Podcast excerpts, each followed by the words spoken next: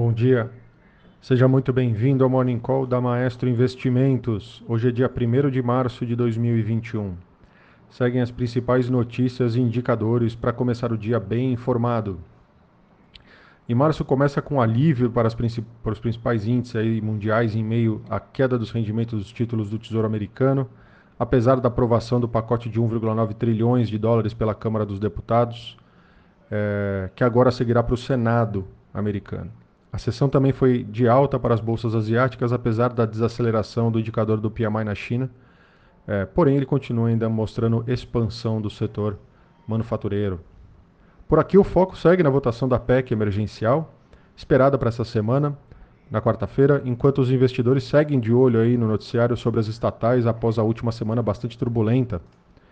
Com isso, os índices de mercado, agora pela manhã, Tóquio fechou o dia em alta de 2,41%. Hong Kong também fechou o dia em alta de 1,63% e Xangai na mesma linha em alta de 1,54%. Londres, nesse momento, com uma alta de 1,34%. Paris, nesse momento, com uma alta de 1,36%. E Frankfurt, também com uma alta de 0,82%.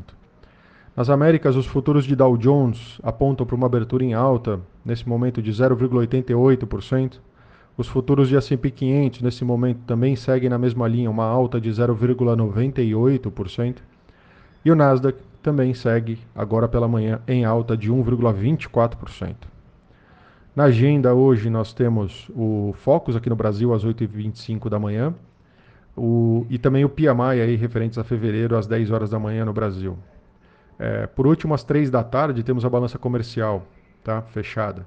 Nos Estados Unidos temos o PMI da Market às 11h45, referentes a fevereiro lá nos Estados Unidos, e também temos o PMI do ISM ao meio-dia, logo em seguida.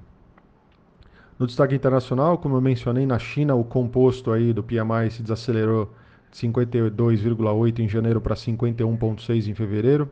Tanto de manufaturados quanto de serviços contribuíram e ficaram 0,4 e 0,6 abaixo do consenso, respectivamente. O PMI Caixin passou de 51,5 para 50,9. O PMI de manufaturados ficou em 51,4 contra 50,6 da prévia. Isso no Japão. Na zona do euro, o PMI de manufaturados ficou em 57,9 é, um pouquinho acima da, da prévia e a Alemanha e a França aí foram revisados para cima. Itália e Espanha também aceleraram um pouquinho mais do que o consenso esperava.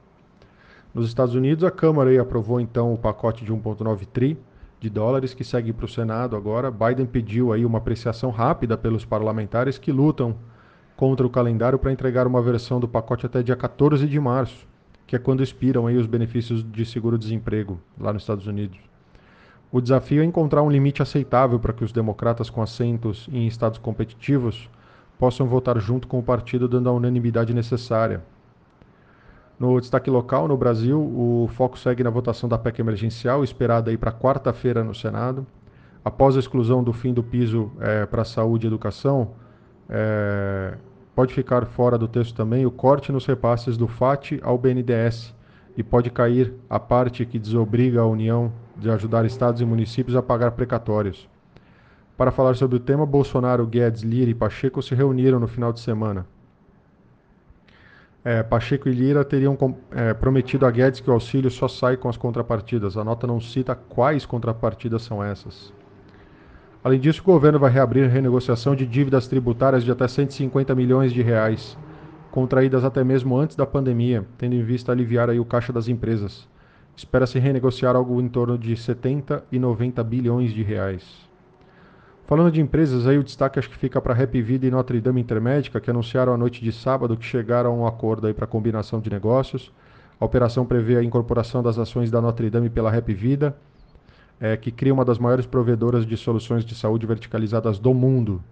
Cada acionista da Notre Dame receberá 5,249 ações ordinárias da Happy Vida, é, é, além do valor de R$ 6,45, o que resultará numa empresa combinada em que acionistas da Rap Vida passariam a deter 53,6% do capital social, enquanto os da Intermédica vão manter os seus vão deter 46,4%. A XP Investimento iniciou a cobertura aí para as ações das duas empresas, ambas com recomendação de compra e preço-alvos de R$ 21,00 para a Rap Vida e de R$ 117,00 para Notre Dame Intermédica. É, e por último, a BR Distribuidora afirmou na sexta-feira que sua unidade de, de Betim, aí em Minas Gerais, está operando sob escolta policial em meio a uma greve de caminhoneiros que atuam no transporte de combustíveis em Minas Gerais.